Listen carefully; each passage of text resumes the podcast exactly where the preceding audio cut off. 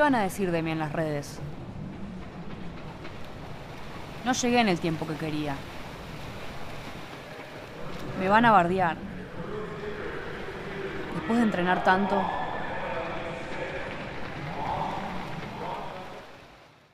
Después de 9.000 horas de entrenamiento, más de 3.000 zambullidas, cientos de carreras, varias medallas de oro, toco la pared en Tokio 2020, me di cuenta que no hice ni el tiempo que quería, ni terminé en la posición que soñaba. Y en lo único que pienso en ese momento es en qué me van a decir en las redes sociales.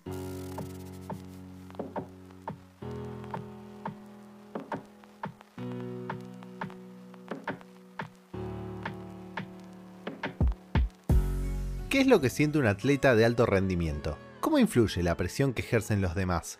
Hace instantes escuchábamos el caso que sufrió Delfina Piñatelo, nadadora olímpica de la selección argentina.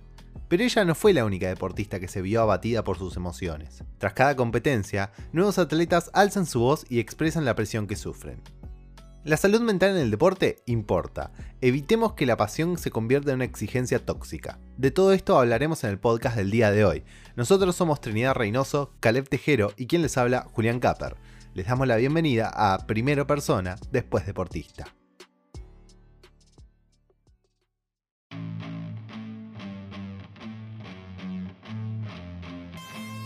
Las grandes estrellas del deporte suelen ser vistas como personas sin fallas, sin equivocaciones y muchas veces se las pone en un pedestal de superhéroes.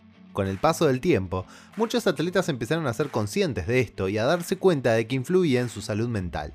Expectativas altas, una gran exposición en redes sociales y medios de comunicación causaban presiones que ni siquiera ellos mismos se ponían. Los Juegos Olímpicos de Tokio 2020 fueron de cierta forma un punto de partida para empezar a hablar acerca de la salud mental en el deporte la gimnasta estadounidense Simone Biles y la tenista japonesa Naomi Osaka fueron dos de las atletas que se animaron a alzar la voz y visibilizar lo que hace tiempo viene sucediendo en la élite deportiva.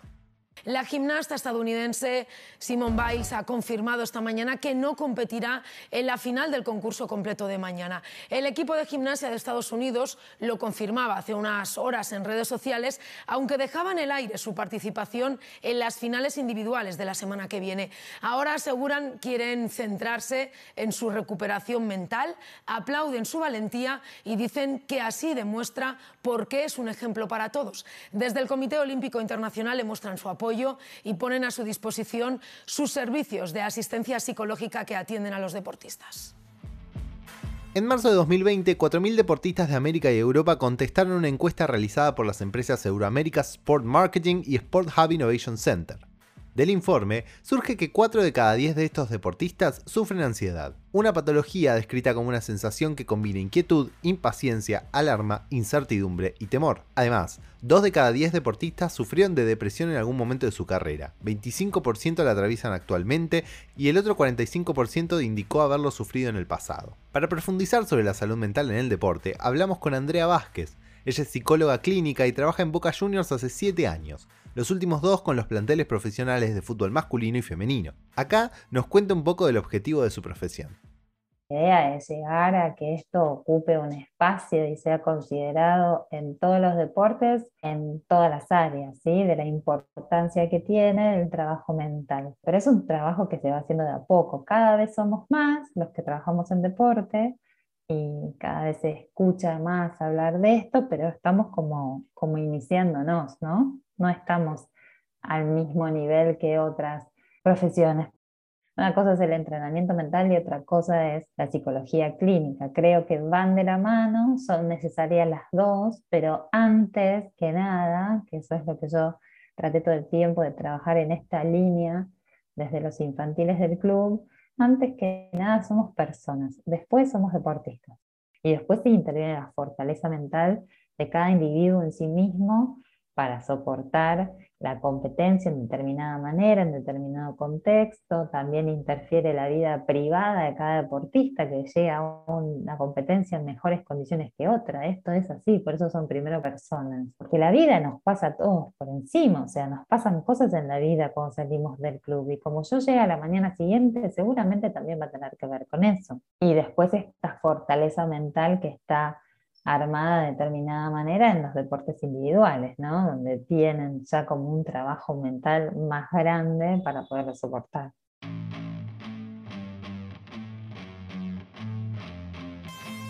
Las variables que pueden causar estrés en los deportistas son múltiples. La Universidad Católica Lumen Gentium de Colombia lista algunas. Los deportistas de alto rendimiento deben constantemente cuidar su alimentación para mejorar su desempeño. Esto puede afectarlos debido a la presión que puede tener por parte del ambiente y procesos psicológicos. Ante la cantidad de estrés psicofísico que implica el entrenamiento y la competencia, un proceso de recuperación insuficiente puede desencadenar una serie de efectos negativos para el deportista. Al llegar a un tope, el entrenamiento se convierte en un estímulo negativo y la persona debería pasar por un tiempo de recuperación.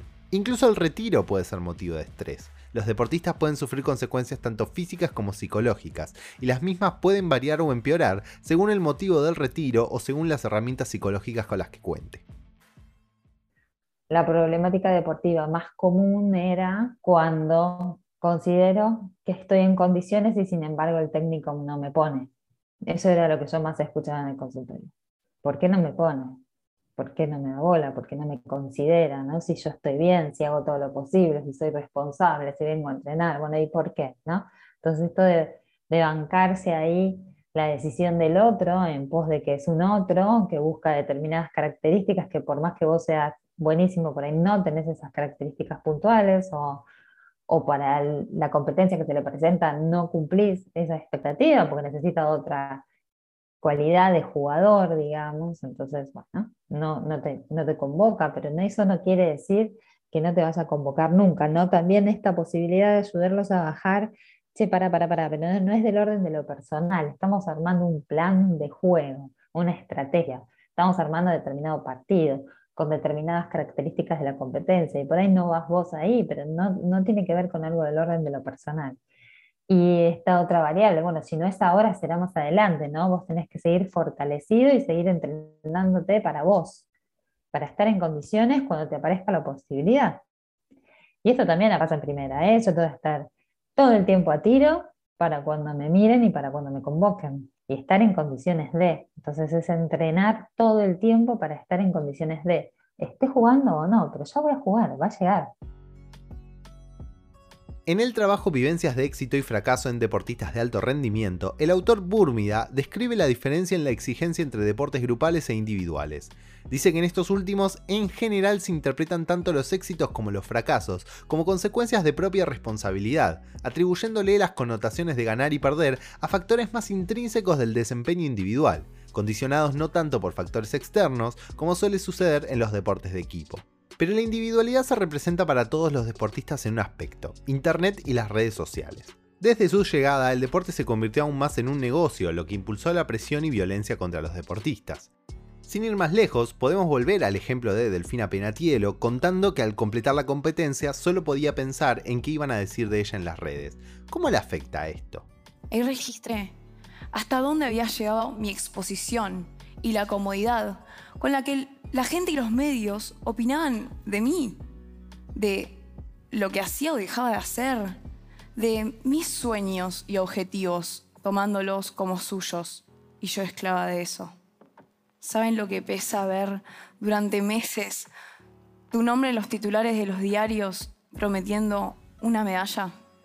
Sentía como si dejara de ser una persona que lo único que valía en mi vida era entrenar y ganar la dorada, que el resto ni servía.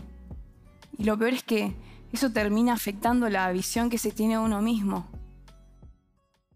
Creo que bancarse la presión de los medios, de la gente, de la hinchada, de la afuera, hasta de la misma familia, te diría, de los amigos que quizás no tienen esta intención de generar presión, pero sin embargo la generan, obviamente que es un entrenamiento mental. Entonces, como todo entrenamiento, si yo voy al gimnasio una vez por semana, la verdad, no llego al verano, no me alcanza.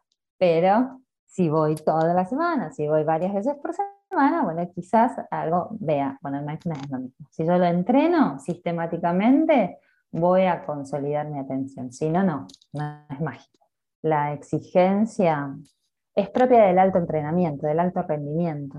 El alto rendimiento no es sano, no estamos hablando de salud. es desgaste mental y es desgaste físico. Entonces, bueno, lo más cercano a lo saludable nos tenemos que manejar, pero hay cuestiones que una persona que no esté haciendo un deporte de alto rendimiento no, no le pasa, ¿no? Esto que sientan presión, hay, es un límite muy sutil, pero hay que saberlo manejar. Es, es esperable que sientan presión. Y lo que más eh, hago foco es en esto de, bueno, chicos, las redes existen y no puedes estar por fuera de las redes porque hay muy poca gente que lo puede sostener, pero hay que saberlas manejar. Porque en la exposición de lo que determinados jugadores ponen en las redes, trae consecuencias. Siempre va a traer consecuencias lo que vos subas a la hora de enfrentar el estrés y la presión, los autores Lazarus y Folkman hablan de acciones que permiten el control de las condiciones y situaciones adversas y que permiten reducir la alteración psicológica y fisiológica. Las estrategias están divididas en dos focos, centrándose en la emoción o en el problema. En el primer caso, son procesos cognitivos que tienen como fin la disminución de la angustia emocional. En el segundo, se busca generar cambios que puedan ser ambientales o internos.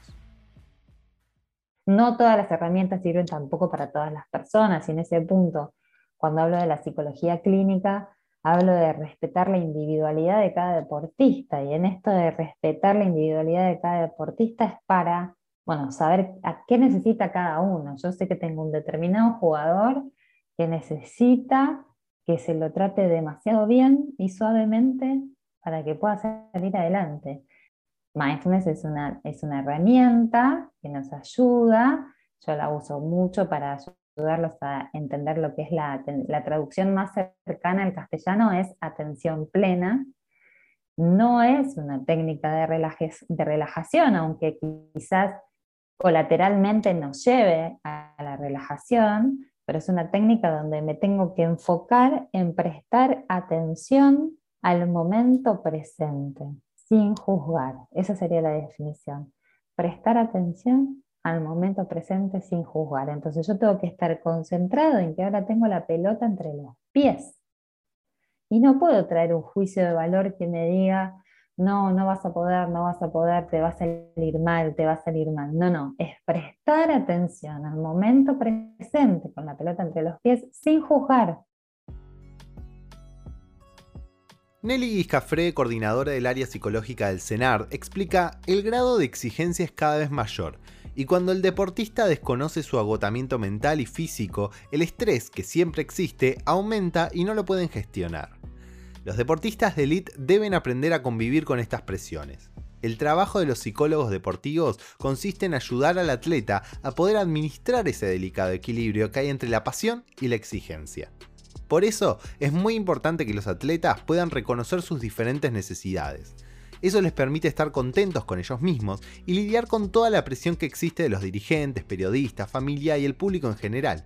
Hay un momento en el que el personaje deportivo es todo lo que se ve de ellos, hasta en su círculo más íntimo y no se identifica al ser humano. Cuanto más entrenado esté en el aspecto psicológico, más herramientas va a tener al momento de enfrentarse a situaciones estresantes.